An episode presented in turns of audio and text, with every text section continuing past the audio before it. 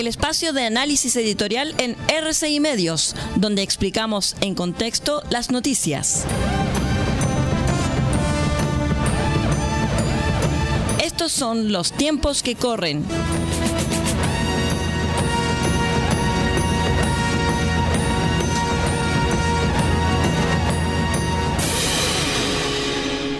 Señoras y señores auditores, bienvenidos a este espacio de análisis, de comentario editorial que denominamos Los tiempos que corren.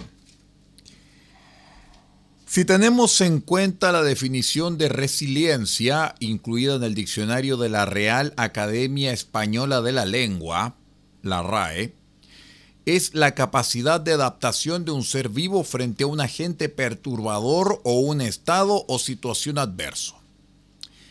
Es evidente que Chile ha demostrado tenerla con creces en los últimos años. Resistió la sedición desembosada de octubre de 2019, las veleidades del Congreso, la aventura refundacional de la Convención y hasta hoy las confusiones y algunas torpezas de un gobierno que tiene muchas ínfulas. Cumplido un año de mandato, Boric ha dejado en evidencia que el cargo de presidente de la República era un poquito excesivo para él. Además, todo se le volvió más complicado debido a la mochila ideológica que llevaba a cuestas, o sea, las rudimentarias nociones sobre la sociedad de una corriente que se sentía llamada a redimir al pueblo, corregir la transición y llevar al país hacia un ilusorio horizonte de igualdad. ¿Qué fue lo más grave? Todo lo que el gobierno hizo para que fuera aprobado el proyecto de constitución que elaboraron las izquierdas asociadas en la convención. Esto fue una muestra de extremo descriterio político, que si hubiese fructificado, habría empujado al país a una crisis política, económica, social, moral y de seguridad que habría desbordado al gobierno. En la moneda a esta hora todavía deberían estar agradecidos del triunfo del rechazo. Los errores oficialistas no se han debido solamente a la inexperiencia, sino sobre todo al hecho que Boric y sus colaboradores tenían una percepción de la realidad contaminada por el llamado octubrismo. El Frente Amplio y el Partido Comunista estaban convencidos de que se habían creado condiciones para que en el país se desarrollara la tumba del neoliberalismo que era el modo de proclamar que la economía debía funcionar sobre otras bases, aunque no fueran capaces de articular una alternativa no catastrófica sobre la materia. Su excelencia ha tenido que reconocer que la realidad era muy distinta a lo que se había imaginado y retroceder respecto de lo que sostenía apenas hace pocos días. El problema es que ya no hay espacio para nuevos experimentos y necesita gobernar con cierta coherencia si quiere mostrar saldo a favor al final. No está en condiciones de cambiar el modelo.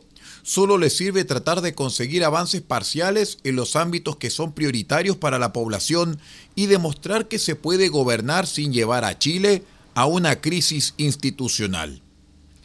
La economía prácticamente no crecerá este año. Eso obliga al gobierno a ser realista en materia de gasto público y evitar el despilfarro, pero sobre todo a impulsar una estrategia pro crecimiento creíble que genere un clima de confianza en las fuerzas del mercado y aliente la inversión. ¿Está dispuesto a eso el gobierno y por consiguiente a considerar seriamente los costos y beneficios de su proyecto de reforma tributaria?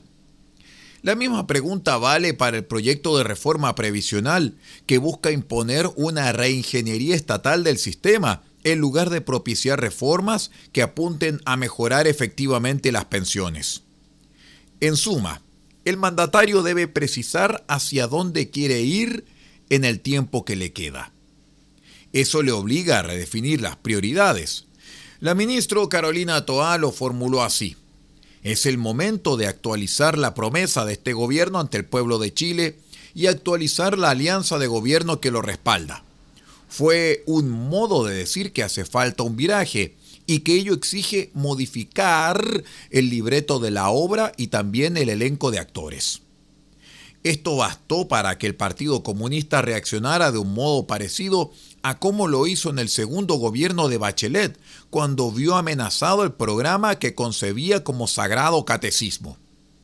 Esta vez se agrega el temor a que de la remodelación del gabinete y del frondoso organigrama de cargos públicos signifique una pérdida de escritorios que hoy ocupan el Frente Amplio y el Partido Comunista, con el propósito de beneficiar al Partido Socialista y al PPD.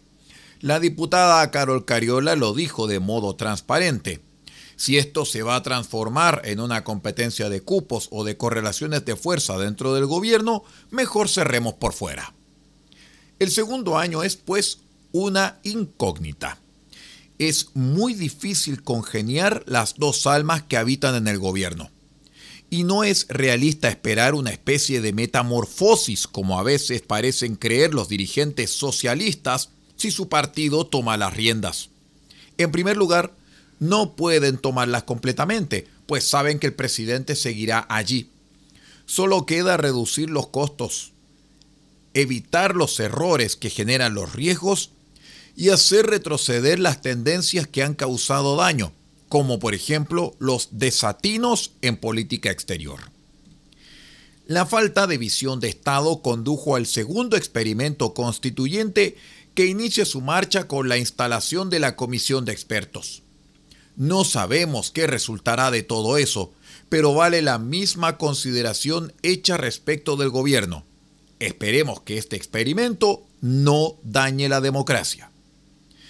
Dentro de poco iremos a votar en una elección que no estaba programada y que fue impuesta por el afán de la moneda, que es bien llamada la casa donde tanto se sufre, de tapar su derrota en el plebiscito del año pasado. Es real la posibilidad que el tiro le salga por la culata. Que tenga un lindo día. Hemos presentado el espacio de análisis editorial en RCI Medios, donde explicamos en contexto las noticias. Hasta aquí llegan los tiempos que corren. Hasta una próxima oportunidad.